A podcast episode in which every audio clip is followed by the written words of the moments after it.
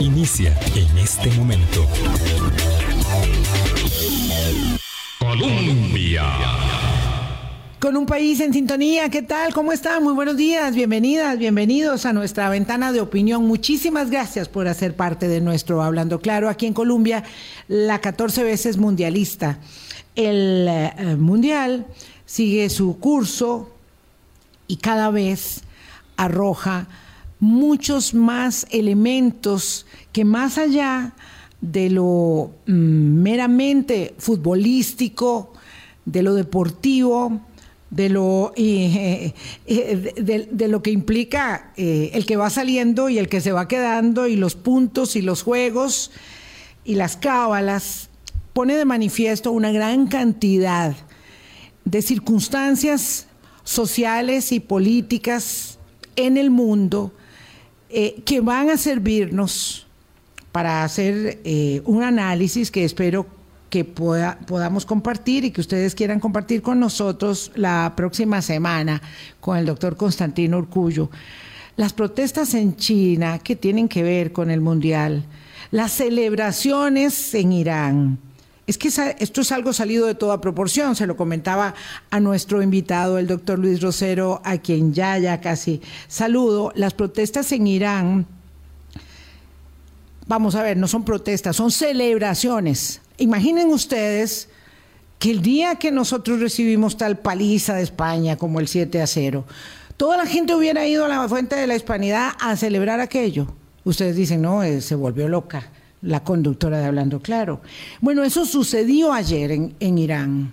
Eso sucedió ayer en Irán, cuando tras la derrota por parte de los Estados Unidos de la selección iraní, la gente la gente salió a celebrar a las calles como si aquello se tratara de una gran victoria. El régimen iraní, que califica a Estados Unidos como el gran Satanás, eh, había, ustedes saben, prohibido a los, eh, amenazado a los jugadores con que si no cantaban el himno, muchos problemas iban a tener con sus familias, así que tuvieron que cantar el himno en la segunda, que se habían negado en la primera. Pero ayer entonces, cuando son derrotados, la gente asume la derrota de la selección de iraní como la derrota del régimen a manos de Estados Unidos, el gran Satanás para el régimen iraní. Entonces, estas cosas que salen de toda comprensión, pero que sí permiten entender que las democracias, por muy malas o digamos débiles que sean, no malas, débiles que sean, son democracias al fin, permiten la manifestación de la expresión de la libertad, del pensamiento y de las ideas. Esto es lo que está sucediendo. Y no importa si es Rusia, Irán, China, lo cierto es que las autocracias lo son, por definición, atentatorias de la dignidad, de los derechos de las personas y las democracias, por definición, y en aspiración permanente de mejoramiento y fortalecimiento, deben ser también escenarios para entendernos y valorar lo que tenemos. Gracias, don Luis Rosero, demógrafo de una ah, materia que me parece tan apasionante que nos acompaña hoy y además me encanta que sea eh, aquí con un café en vivo y no por Zoom, que sea presencial. Gracias por estar aquí. Yo lamento mucho también que usted con su doble corazoncito de tico ecuatoriano, ecuatoriano tico, eh, ya haya terminado la participación en el Mundial y todavía le toca sufrir porque le toca el partido de mañana, así que no solo sufrió con su natal y amada Ecuador, sino que también con nosotros los costarricenses, pero mm, aquí estamos, siguiendo el Mundial con sufrimiento eh, para que nuestros, eh, nuestras aspiraciones e ilusiones futbolísticas eh, sean canalizadas de la mejor manera. Y vemos con qué equipo nos quedamos al final. Don Luis, ¿cómo está usted? Buenos días. buenos días, Vilma. Muchas gracias por, por esta oportunidad. a los años salgo de, de mi casa a entrevistas o o, a escenarios públicos con esto del, del, confinamiento de la pandemia. Los adultos mayores teníamos que cuidarnos, ¿verdad? Y, sí, gracias también por las condolencias por, la eliminación del Ecuador. Eh, sin embargo, los milagros existen y va a haber que, que mañana... Que a lo mejor se nos hace uno, dice usted. Sí, sí, sí, que, a, que, a, lo mejor mañana este, las cosas salen bien para Costa Rica. Yo a los teutones los miro con absoluto respeto y si no con y si con miedo, y si con miedo. Este, estaba escuchando a unos colegas, es que eh, tenemos por dicha toda esta cantidad de, colegas nuestros, bueno, los, de Colombia y otros también, eh, que contaban que eh, Alemania ah, contrató un hotel que es uno de los más caros de todo Qatar por un mes. O sea, esto, esto no es así de pago las habitaciones unas noches y me voy por un mes entero. o sea, ellos apuestan a que están ahí hasta el final. Y bueno, dejemos esto en manos de los que saben hablar de deportes y de los que saben valorarlo. Mañana no hay hablando claro, por cierto. Mañana no tenemos hablando claro porque los eh, compañeros de deportes están empleados a fondo. Será un partido muy interesante, tiene mucha gente viéndolo, a ver si podemos mm, sostenernos, pero además porque el trío arbitral es femenino. Oh, eso es. Es, interesante. Es extraordinario cómo ha cambiado el mundo. Yo entendí que era eh, una, pero después escuché hoy en la mañana muy temprano en CNN que va a haber un, un trío este, de, arbitral y wow, este, muy interesante por donde quiera que se le mire. Bueno, vamos a hablar de demografía, de tendencias, de mega tendencias demográficas en Costa Rica. ¿Se acuerdan que hace días, chicos, en cabina, tenemos que concentrarnos. Muchas gracias por el silencio. Este, Decía que hace unos días conversábamos aquí con el representante del Fondo de Población de Naciones Unidas y señalábamos eh, cómo a mediados de mes llegamos a ser 8 mil millones de seres humanos en el planeta. Bueno, a partir de ese hito histórico, ¿cuántos somos en Costa Rica y cuántos podremos llegar a ser si es que llegamos a cumplir eh, el estadio, la grada? De los 6 millones de habitantes y ello refiere entonces a las megatendencias demográficas, porque la demografía eh, va dejando de ser por dicha una ciencia, eh, digamos, para expertos y debe ser algo para todos en el día a día, don Luis Rosero. Eh, sí, la demografía, sus implicaciones eh, uno las aprecia solo cuando tiene una perspectiva de muy largo plazo, ¿verdad? De, años o décadas. Eso es así. Pero la demografía se define con hechos cotidianos que nos llegan muy, muy adentro, que son muy importantes para los individuos, como son el nacer o tener hijos, el casarse, las decisiones de migrar o, dónde vivir, eh, el morir, eh, cómo va a ser su pensión. Entonces, son eh, aspectos de la vida cotidiana eh, muy importantes que a todos nos interesa muchísimo.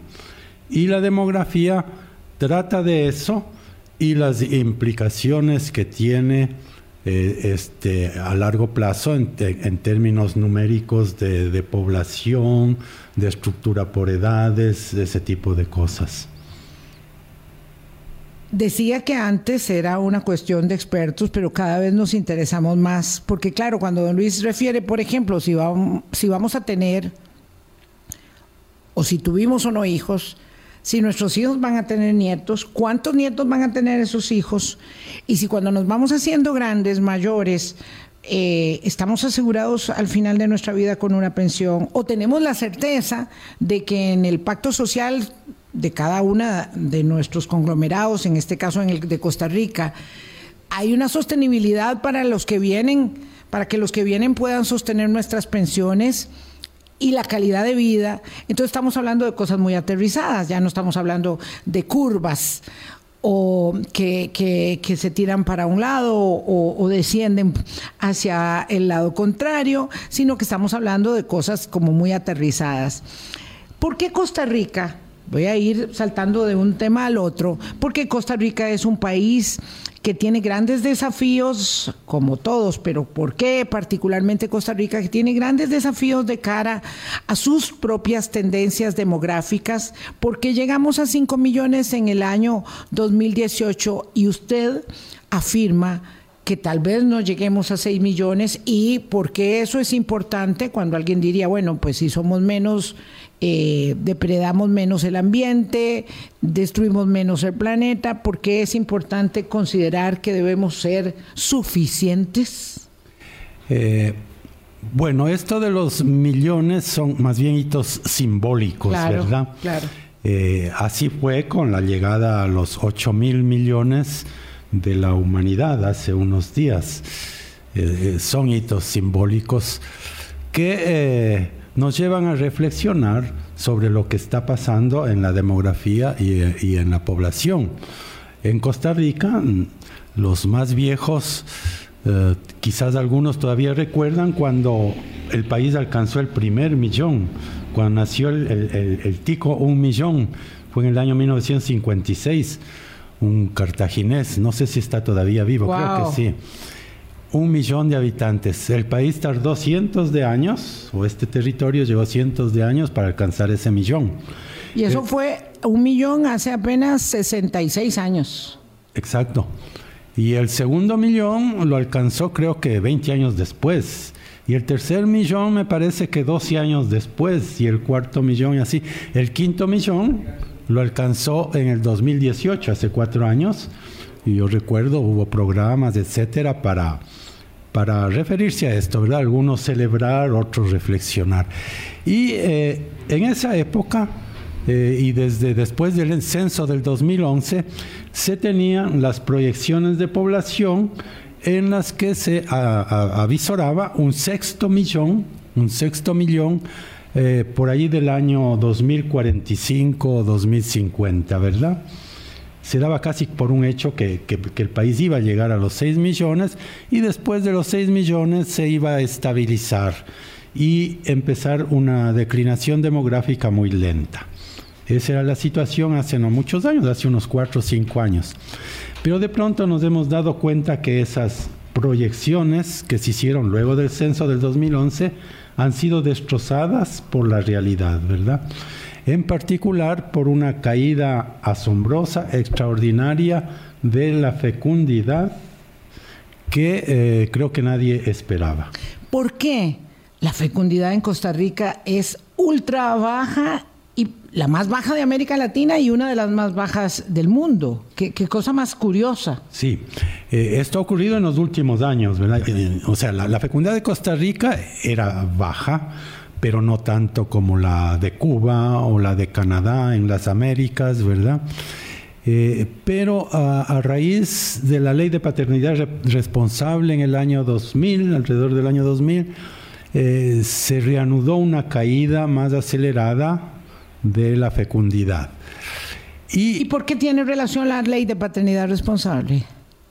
Ah, bueno, eh, eh, porque eh, me imagino que los algunos hombres tuvieron que, ponerse las pilas, como se dice. Ponerse la barba en remojo. Exactamente. porque no es tan fácil como andar por ahí. Exactamente. Entonces empezaron a cuidarse más y eh, se produjo una, caída de cierta importancia.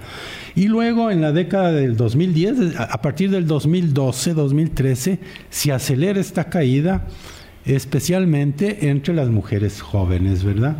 Y eso uno lo puede asociar, creo yo legítimamente, con las guías de educación sexual y la introducción de la educación sexual en los colegios y esta es opinión personal mía porque no tengo datos, no he podido tenerlos, hacer los estudios y yo creo también el uso, el amplio uso de celulares entre los, los jóvenes, preadolescentes y adolescentes que les ha abierto un mundo de información enorme que nosotros cuando éramos jóvenes no tuvimos, ¿verdad? Que por supuesto no, no teníamos, este, porque nuestros proyectos de vida, digamos, caminaban por otro lado y atendían claramente, iba muy temprano hacia el matrimonio y con el matrimonio hacia tener los hijos.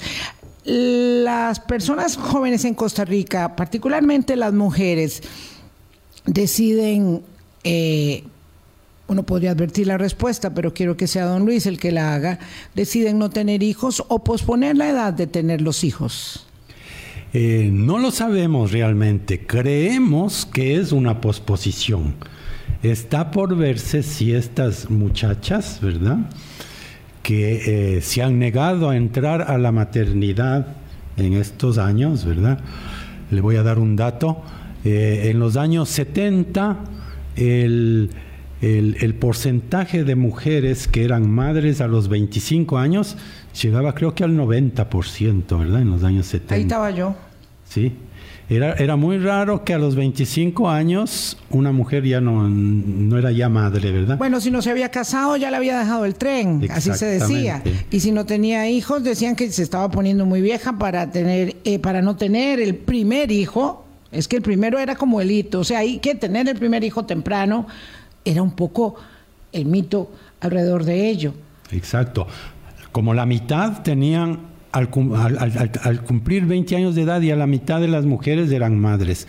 Bueno, eso, eso está, ha cambiado radicalmente y según los datos más recientes del 2020-2021, apenas un 30% de las mujeres, mujeres ya son madres a los 25 años de edad. ¿Qué va a pasar con ese 70% de muchachas que no están teniendo hijos? Eh, yo converso, ¿verdad?, con... Uh, antiguas estudiantes mías, eh, con, mi hija, las amistades de mi hija, etcétera, muchas de esas muchachas dicen, no voy a tener hijos. ¿no?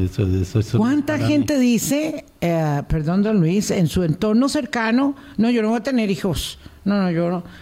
Muchas dirán, bueno, yo sí me voy a casar o tal vez voy a quiero tener pareja estable, casada o no, pero de tener hijos no. Sí, así es. Y otras sí están simplemente posponiendo, ¿verdad? mientras este, reúnen más dinero, otras están posponiendo simplemente su unión, ¿verdad? Ya, ya no es del matrimonio, ahora creo que casi, casi nadie se casa, ¿verdad? Y, simplemente está posponiendo. Eh, la formalización de sus relaciones porque tiene que concluir, tienen otros intereses, quieren concluir sus propios proyectos, quieren tener mucha eh, independencia eh, y adelantar ese encuadre de realización personal antes de la formación de una familia propia con descendencia. Y bueno, ¿de qué manera entonces eso varía el balance generacional de cara a las tendencias demográficas que usted analiza para vernos un poco más allá, incluso más allá de que usted y yo este, podamos verlo. Eh, sí, eh, esto tiene severas implicaciones, ¿verdad? El hecho de que están naciendo mucho menos nacimientos ahora, creo que andamos por el orden de 50 mil nacimientos anuales. Al año. Ajá. Eh, cuando en algún momento llegamos a más de 80 mil nacimientos al año. Esto significa que se está estrechando la base de la pirámide.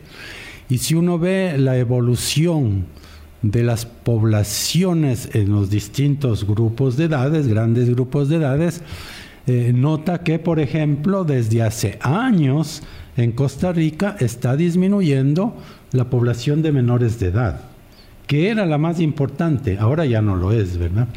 No es que se trata de un crecimiento de una tasa cero como ocurre en algunas pocas naciones del mundo. Siempre hay crecimiento, pero es en ciertos segmentos. Exactamente. Esto del, crecimiento de toda la población a veces es eh, engañoso, ¿verdad? Eh, porque cuando uno se fija, por, especialmente por grupos de edades, ve que eh, hay grupos que están creciendo muy vigorosamente, esos son los adultos mayores, ¿verdad? Somos nosotros. Estamos, eh, el grupo está creciendo y va a seguir creciendo por muchos años más. Y eso es así, no es un, no es ficción. Los adultos mayores de los próximos 65 años ya nacieron, ya están aquí. Entonces sabemos a ciencia cierta cómo va a ir aumentando. En Costa Rica va a haber cerca de 2 millones de adultos mayores dentro de de 60 años, ¿verdad? En una población que no sabemos, antes creíamos que iba a ser de 6 millones, pero ahora con esta baja de la fecundidad no sabemos si va a ser de 5 millones o de 4 millones o quién sabe, hasta puede ser de 3 millones, ¿verdad? Y eso significa un enorme desafío para que podamos sostener o para que la sociedad de mañana pueda sostener a sus propios adultos mayores y sus jóvenes y niños puedan desempeñarse, desenvolverse y realizarse también. ¿Se imagina usted? ¿Se imagina usted una población de apenas 4 millones? Con 2 millones de viejitos. Eh, eso probablemente no va a pasar porque se van a introducir correcciones, ¿verdad? Eh, y está la, inmigración que, que, en Costa Rica ya ha ayudado bastante y va a seguir ayudando bastante para ampliar un poco la, la población en edades, en edades jóvenes, ¿verdad? Me encanta que don Luis Rosero toque este tema, porque hay una tasa de fecundidad, de, de, sí, de, fecundidad propia.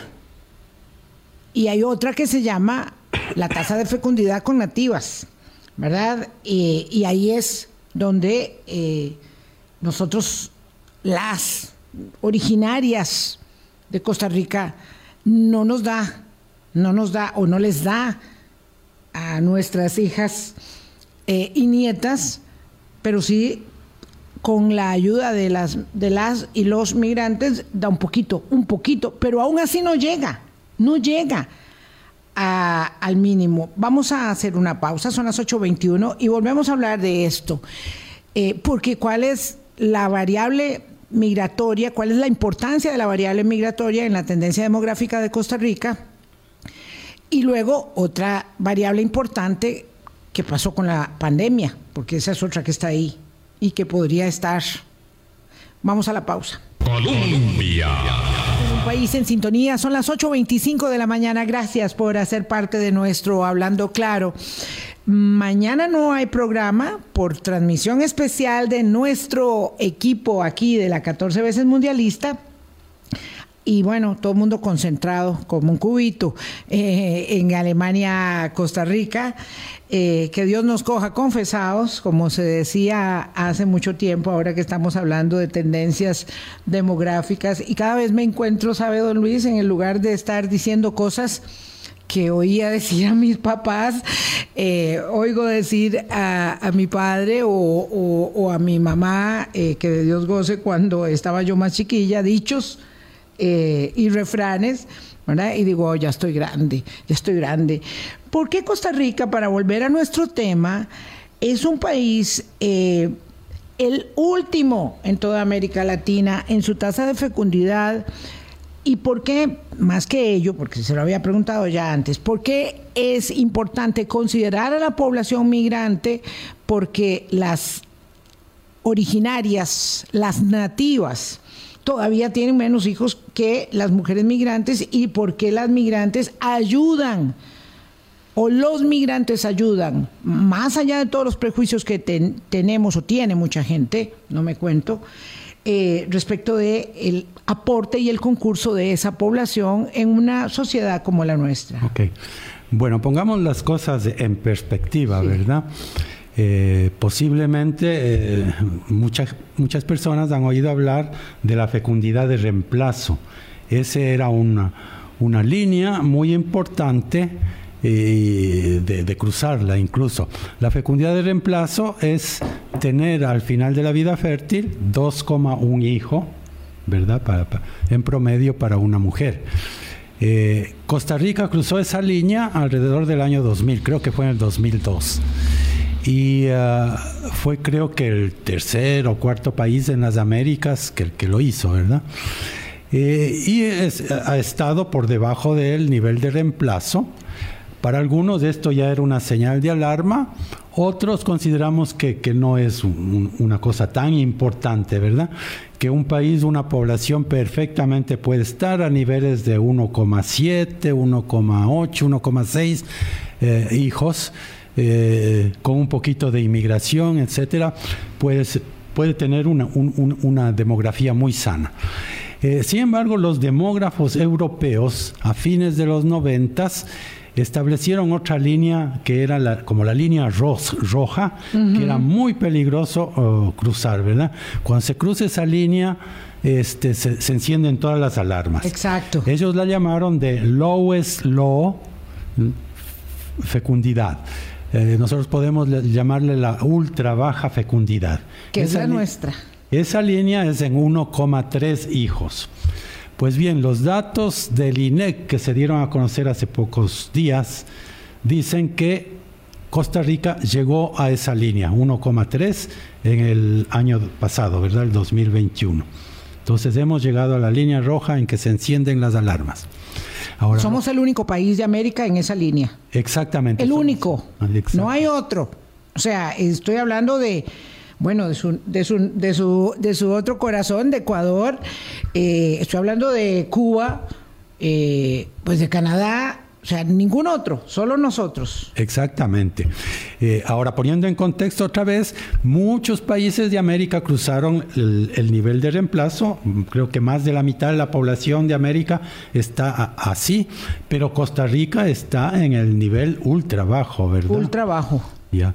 Y eh, incluso el caso de Costa Rica puede ser muy interesante, muy importante para el resto de poblaciones latinoamericanas, porque como ha ocurrido con otros procesos, eh, Costa Rica se suele llevar una delantera de 10, 20 años respecto a otros países de América Latina y lo que ocurre en Costa Rica después puede ser de, referente, es un microcosmos, digamos, a términos de América. Y después pasa en Colombia, pasa en, eh, no sé, en el Perú, en México, ¿verdad? Entonces también hay mucho interés desde ese punto de vista. Entonces Costa Rica llega a esta línea roja, pero lo que es más importante es que si uno calcula la tasa de fecundidad, solamente para las costarricenses. Eh, yo lo hice con datos del Tribunal Supremo de Elecciones para las mujeres con cédula de identidad, eh, eh, o sea, costarricenses. la tasa ahora es de 1,1 que ya nos pondría como una de las más bajas del mundo, ¿verdad? Ya más bajo que eso. Básicamente vamos a tener un chiquito. O sea, las mujeres tienen un niño. Exacto.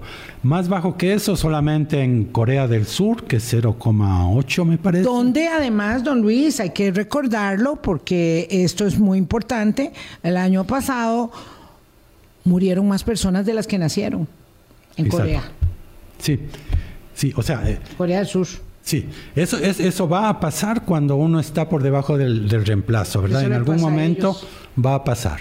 En Costa Rica estaba previsto con las tasas que teníamos y con la proyección que se había hecho, que era una proyección con 1,8 hijos en promedio, estaba previsto que eso iba a pasar dentro de unos 30, 40, 50 años, ¿verdad? Que nazcan menos personas de las que mueren pero que esto se corregía un poco con los migrantes que entraban y, y, no iba a haber un decrecimiento importante de la población. Entonces, esa es la situación y ahora entre las nativas costarricenses, esta fecundidad ultra baja de 1,1, como le digo, es una de las más bajas del mundo, solo Corea del Sur, Taiwán, Singapur, creo que siete países en el mundo están ahí. Están por debajo de, de uno, ¿verdad? Entonces es, algo sumamente importante. Ahora. perdón que, le introduzca un elemento ahí.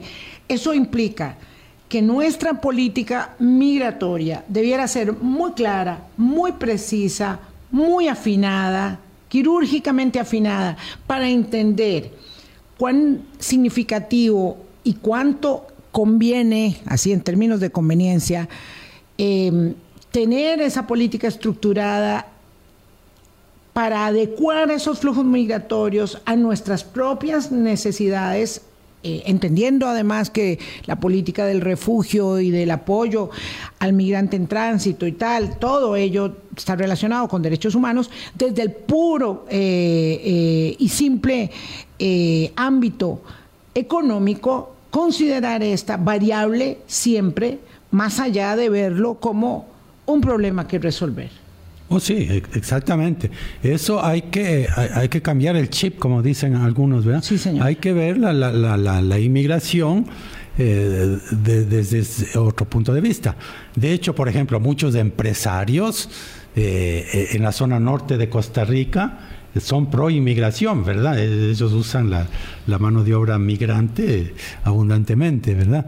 Eh, en el sector de la construcción también. ¿Qué sería del sector de la construcción si no fuera por, los inmigrantes? Y en servicios domésticos y, bueno, en no sé cuántas actividades más, de verdad. Y en la demografía, si uno mira los nacimientos en Costa Rica, la cuarta parte de los nacimientos, uno de cada cuatro nacimientos, es de una madre no nacida en Costa Rica. Entonces la pregunta quiero hacérsela en este momento, don Luis, que cualquier persona en nuestras redes haría, es, por eso es que cargan con un gran peso económico la seguridad social y el sistema educativo, porque una de cada tres personas que no nacieron en Costa Rica vienen a tener hijos en Costa Rica. ¿Cuál es su respuesta? Eh, mi respuesta es que las personas jóvenes, que como son generalmente los migrantes, de ninguna manera son un peso para la economía. generalmente producen mucho más de lo que consumen. Eh, los aportes que hacen con el pago del IVA, de todos los impuestos, etcétera, a, las finanzas y a la misma seguridad social, son mucho más de los que puedan consumir, quizás porque van a dar a luz en una maternidad en, eh, Costa Rica, ¿verdad? claro. Eh, una manera muy simplista y muy limitada de observar un fenómeno complejo, dinámico y tan trascendente para una sociedad como la nuestra. Exactamente. Mucha educación se necesita. Sí, eh, hay estudios que demuestran que el migrante, el inmigrante es más saludable, sustancialmente más saludable que el nativo costarricense, ¿verdad? Eh, si no, este, eh, ponga a un tico de aquí de San José a competir cortando caña con un nicaragüense, mm, ¿verdad? jamás. A, ver, a ver quién es, más vigoroso y saludable. Qué duro es eso. Sí, entonces eh, esa es la realidad. Y eh, es en realidad un mito este de que, con, de que son una carga pesada para la seguridad social, etcétera. Si, o sea, no se puede ver solamente eh, desde ese punto de vista, sino de los aportes que hacen, que son mucho más grandes. Y ahora, desde el punto de vista de la demografía, eh, es muy importante lo, lo, que han hecho y lo que posiblemente van a hacer en el futuro para mantener este cierto, para evitar que se produzca este, una caída importante de, de la cantidad de nacimientos o en la población en general, ¿verdad? Es que esto, por eso me parece que el, tema de las megatendencias demográficas es tan apasionante y nos ubica más allá del lente amplio que tiene don Luis Rosero como eh, un experto reconocido en América Latina en este tema, en la cotidianidad, en el día a día. Para hablar antes de los desafíos eh, que será en el último segmento, eh, quiero preguntar, don Luis, ¿cómo eh, observamos el tema de la pandemia como otra de las tendencias. Y claro, cuando uno habla de la pandemia, habla de la pandemia que ya pasó, de la que ya no quiere volver a casi referenciar. Eh, ¿Qué incidencia tiene como otro factor? Sí, eso fue fascinante, ¿verdad? El efecto de la pandemia y está bastante bien medido para el año 2020 y 2021. La pandemia tuvo un efecto devastador en la salud pública, en la esperanza de vida, ¿verdad? Eh, perdimos más de dos años de esperanza de vida del 2019 al 2021. Fue un retroceso como de 20 años en el tiempo, ¿verdad? Eh, esperamos que eso lo vamos a recuperar rápidamente en el, eh, el próximo año, ¿verdad? ojalá sea así. Entonces, allí fue devastador. Ahora, es poco conocido y aún no hay datos directos, pero parece que también tuvo un impacto muy fuerte en la migración, ¿verdad? Porque cuando uno mira los, mm, la serie en el tiempo de nacimientos de madres inmigrantes, se ve una caída pero espectacular en el año 2020. Eso no es porque se evitaron hijos debido a la pandemia esos hijos ya estaban encargados de antes, ¿verdad? Los que nacieron en el 2020. Sí, sí. Sino porque probablemente muchos inmigrantes se fueron de Costa Rica. Miles de inmigrantes se fueron de Costa Rica en el 2020 y también en el 2021. Wow. Esto lo vamos a ver a ciencia cierta solo cuando tengamos los datos del censo del 2022 que por cierto nos, tiene una gran expectativa los fiebres de, la demografía y de los datos, ¿verdad? Y que hay que presionar ante el INEC para que, para que se ponga las pilas y, y, saque esa información, ¿verdad? La, la pública. Problemas, no, problemas de, de problemas no han estado exentos en la realización de este censo. Sí, sí, sí, y, no debería ser así, ¿verdad? Porque se tiene la tecnología, etcétera, la experiencia que se tuvo con los censos anteriores y resulta que teniendo todo eso, ahora se ha tardado muchísimo más en completar el censo y dar los resultados. Ah, Esta es una crítica cordial y constructiva al INEC. Cariñosa para que empuje, para que empuje a, liberar los resultados cuanto antes, claro. Sí, entonces, porque ahí vamos a ver, por ejemplo, este impacto en, la migración. Yo sospecho que han caído en muchos miles la cantidad de, migrantes porque se fueron de, Costa Rica, porque no había trabajo. Si usted recuerda, en abril, mayo del 2020, cero ventas ambulantes, eh, la gente despidió a las trabajadoras domésticas, la construcción en gran medida se paralizó, etcétera. ¿Qué hacían los inmigrantes allí? Muchos se devolvieron a Nicaragua o a otros países muchos estudiantes, que aquí es importante la cantidad de estudiantes, extranjeros, se devolvieron y así por el estilo. Entonces, ese fue otro efecto de la pandemia. En cuanto al efecto de la pandemia en la fecundidad, fue en realidad mínimo y eso fue, fue muy interesante. En realidad, lo que pasó fue una caída importante de los nacimientos en enero del 2021 o sea, los que se encargaron en abril del 2020, ¿verdad? Porque se tarda nueve meses. Estábamos en el impacto. Sí, tarda nueve meses en llegar el pedido. Entonces, de, abril a enero del, del, 2021 fueron nueve meses y ahí se sintió un impacto fuerte.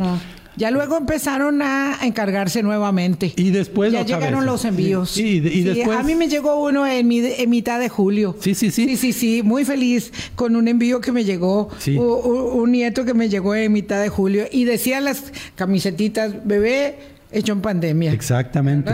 Creo que el efecto de la pandemia en la fecundidad fue un efecto psicológico. Claro, obviamente. La gente... Preservación un poco se asustó, ¿verdad? Sí, de, la, sobrevivencia y de la propia Hubo pánico, etcétera. No es un efecto epidemiológico que por el virus la gente psicosocial. no, tener, sino algo en la cabeza que después de, ese cierre brutal de abril y, mayo del 2020 ya, ya, la gente dijo no esto no es para tanto y siguió con, con su vida cotidiana y, no no no ha habido realmente una una baja de la fecundidad debido a la, a la pandemia, ¿verdad? Mm, bueno vamos a hacer una pausa. Esto está dañando temas, pero voy a recopilar algo, gracias a mi querida Nielsen, que está poniendo mucha atención.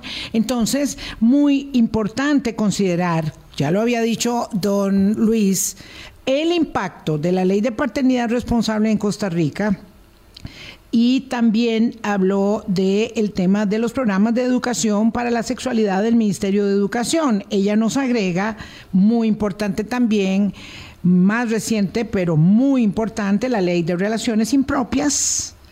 Eh, y bueno, y más atrás, hay que agregar anticonceptivos modernos para mujeres jóvenes, eh, embarazo adolescente, propio como consecuencia de la educación eh, para la sexualidad y la afectividad en el MEP, cosa que costó muchísimo, muchísimo, no se nos olvide que nos ha costado mucho Mm, obtener consolidación de derechos para las mujeres en el país, en todo lado, en todo lado, pero bueno, en nuestro caso. Vamos a hacer la pausa, venimos y en unos minutos que nos queden hablamos de los desafíos, tanto el del envejecimiento de la población como el de la mm, ultra baja mm, fecundidad y las oportunidades para revertir un problema que hoy hablamos una semana sí y la otra también, y ojalá hiciéramos más por ello, que es el tema de la desigualdad. Ese es un tema muy significativo. Volvemos. con un país en sintonía 845. Ustedes no tienen idea de la cantidad de aristas que vamos descubriendo eh, con don Luis Rosero Bixby, experto demógrafo, eh, respecto de este tema de, la, de la fecundidad de la tasa de reemplazo. Y bueno, pero ya no hay tiempo de contarles lo que nosotros aquí comentamos. Eh, porque tenemos que ir al tema de los desafíos. Vamos a llegar a los 6 millones y, eso porque es importante en términos de cuáles son los retos del envejecimiento de la población eh, para la sostenibilidad del sistema de salud, del pacto social tan determinante en Costa Rica, ¿verdad? Que es el sistema de salud y su correlato, que es el sistema de pensiones en nuestro caso, eh, y el desafío que a la luz de la ultra baja eh, fecundidad se impone y cómo eso al final revierte en una gran oportunidad para este, tratar, tratar con todo empeño como país de revertir, em, repito, eh, la desigualdad, la desigualdad. Don Luis, usted tiene la palabra. Eh, sí, a ver, este tema del, de, si Costa Rica va o no a ser un país de 6 millones, probablemente no. El tema de la ultra baja fecundidad, o si se quiere de que las parejas no quieren ya tener eh, hijos o, muy pocos hijos, o que prefieren los perros en, lugar de los hijos. Es eh, algo increíble eso. Sí. llega a unos extremos. Sí, bueno. Para mí es, e, estos temas son muy importantes de traerlos a la, palestra y de discutirlos fría y objetivamente para que de esos temas no se apoderen posiciones extremas, ultraconservadoras, como por ejemplo pasó en Hungría, donde, pasó? Donde tienen un régimen eh, fascistoide, ¿verdad? Eh, extremo eh, eh, que se me levanta así el pelo donde usted habla de Víctor Orbán, Don Luis Rosero. Xenofóbico, etcétera. es el tipo de reacciones que puede producir estas llamadas, podemos llamar crisis demográficas o esta perspectiva de crisis demográfica. Entonces es muy importante que desde ahora empezamos a, empecemos a mirar que esto está pasando, de cómo se puede enfrentar, cuál es la realidad de esto, ¿verdad?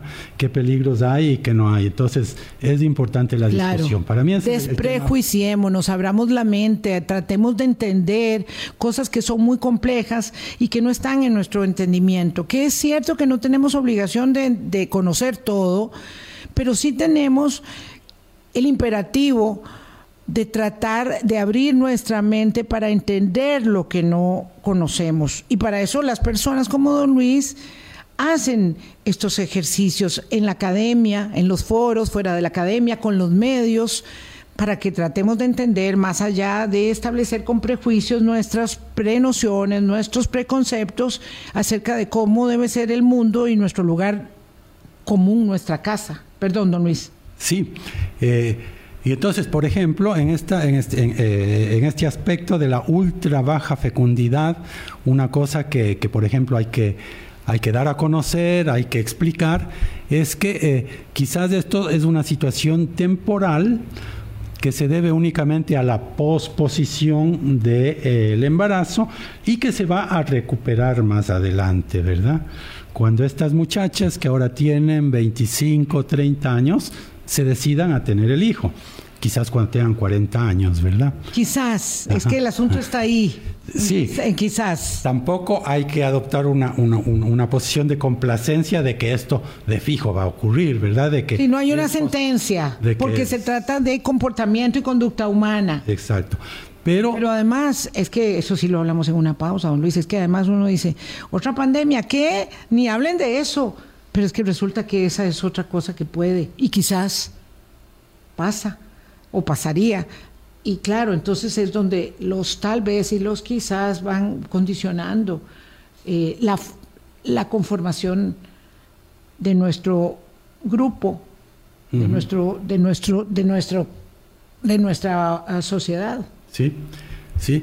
Pero como le digo, lo más importante es que, que no cunde el pánico, ¿verdad? Porque esto se va a, dar a conocer más claramente, se va a popularizar, la fecundidad va a seguir cayendo aún más, a pesar de que ya es ultra baja, va espero los datos del 2022 y posiblemente va, va, a bajar más, y ahí va a venir las reacciones extremas, ¿verdad? Entonces hay que decir un, momentito, no, ¿verdad? Eh, no por esto vamos a dejar de, de, la caja va a dejar de ofrecer anticonceptivos o, o se va a obligar a las, a las mujeres a tener hijos, como trató de hacerlo Ceausescu en Rumanía, ¿verdad? Sí, sí, sí. Que, que, creo que les obligaba a tomar test de embarazo a las, a las mujeres en el trabajo y después les daba seguimiento y, y era horrible lo que les pasaba si es que si es que desaparecía el embarazo. Sí, no, esas barbaridades, ¿verdad?, propias de las autocracias eh, sino, por ejemplo, y es que esto es otro programa, que ahí sí me da muy bien eh, el apunte, eh, Nielsen, para hablar sobre bonos por hijo, educación de calidad, educación gratuita de buena calidad, red de cuidado como responsabilidad de la sociedad, cosa en la que también necesitamos avanzar. Es decir, ahí es donde están los grandes temas que planteaba ayer Gustavo Araya en este espacio, ¿dónde están los grandes temas de los que no estamos hablando?